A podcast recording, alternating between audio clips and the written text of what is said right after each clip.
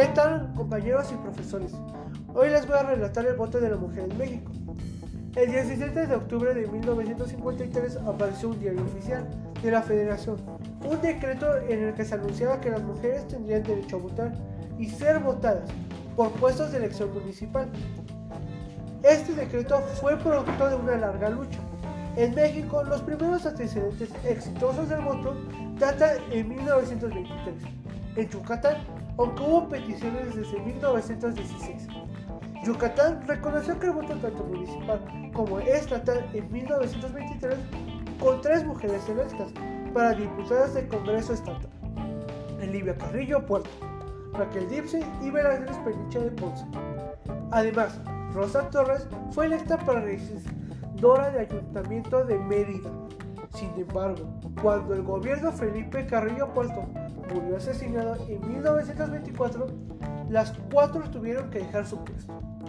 Pero en San Luis Potosí, las mujeres obtuvieron el derecho a participar en las elecciones municipales en 1924, en las estatales en 1925, pero este derecho se perdió al año siguiente.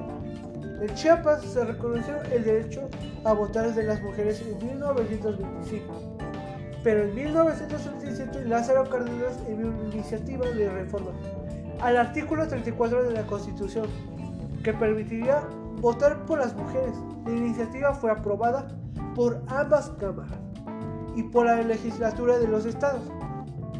Solo faltaba el cómputo y la declaratoria, pero su vigencia esta parte nunca se concluyó, pero dentro del Partido Nacional Revolucionario, antecedentes directos del PRI, se argumentó que el voto de las mujeres podrían verse influenciados por las comunas. Diez años después, en el 17 de febrero de 1947, durante la presidencia de Miguel Alemán, se publicó el diario oficial. La reforma del artículo 115 de la Constitución de concedía que las mujeres al derecho a votar, pero solo con las elecciones municipales. Esta medida se consideró como un gran avance, ya que les daba un lugar a las mujeres en la vida política del país, aunque fueron unos muy restringidos. Una de las primeras jornadas electorales en Chiapas, a finales de ese mismo año, las mujeres mexicanas finalmente ejercieron ese derecho. Pero el 4 de diciembre de 1952, tres días después de la toma de posesión de Adolfo Ruiz Cortines, el Partido Acción Nacional solicitó concluir el trámite de las iniciativas presentadas por Cárdenas en 1937. Pero el 9 de diciembre, el mismo presidente presentó su propia iniciativa de ley. Desde 1954 las mujeres obtuvieron el derecho a votar en todas las elecciones.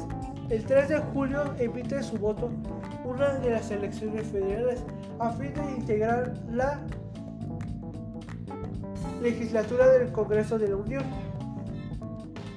Pero uno de los primeros países del mundo que dio igualdad a las mujeres fue Australia en 1912, pero solo a las mujeres blancas, ya que los hombres y mujeres afroamericanas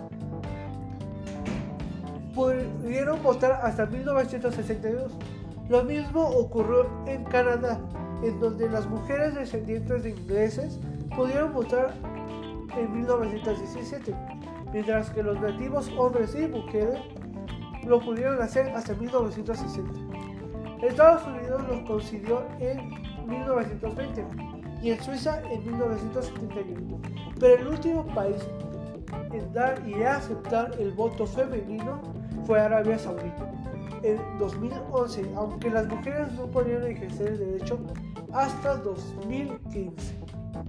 El derecho a votar de la mujer en México comenzó el 12 de febrero de 1947 con la publicación del diario oficial de la Federación del Decreto de Adicción. Artículo 115 que permitiría la participación como votantes y como candidatas, quedando establecido que en la elección municipal participarán las mujeres en igualdad de condiciones que los varones, con el derecho de votar y ser votantes. Pero sin embargo, fue el 3 de julio de 1955 Hace 64 años, cuando las mujeres en México fijaron por primera vez en las elecciones federales. Lo anterior derivado de la promesa de la campaña que hacía dos años antes de entonces candidato presidencial Adolfo Ruiz Cortines fue el 17 de octubre de 1953. Una vez superado el trámite legislativo, el presidente Ruiz Cortines promulgó la reforma de la Constitución para que las mexicanas gozaran de la ciudadanía plena. En las elecciones federales de 1955 las mujeres acudieron por primera vez a las urnas para emitir su voto. Es por ello que tuvieron que pasar más de 24 años de que reconocieran el sufragio de las mujeres, para que en 1979 México tuviera a la primera gobernadora estatal de Colima, Grisela Álvarez. El sufragio femenino significó el reconocimiento a la igualdad de la participación política. A partir de entonces, ha continuado la lucha de las mujeres por su derecho a participar en la toma de decisiones del país. Municipios de México, continuemos esforzándonos y trabajando para implementar políticas públicas que fomenten la participación de las mujeres en la toma de decisiones en todos los ámbitos, especialmente en la municipal, para construir juntos un México justo, equitativo, para toda la población. Gracias compañeros por escuchar este podcast y gracias a los responsables, los profesores Genaro Vargas Martínez y Roberto Hernández Dueñas. Muchas gracias y adiós.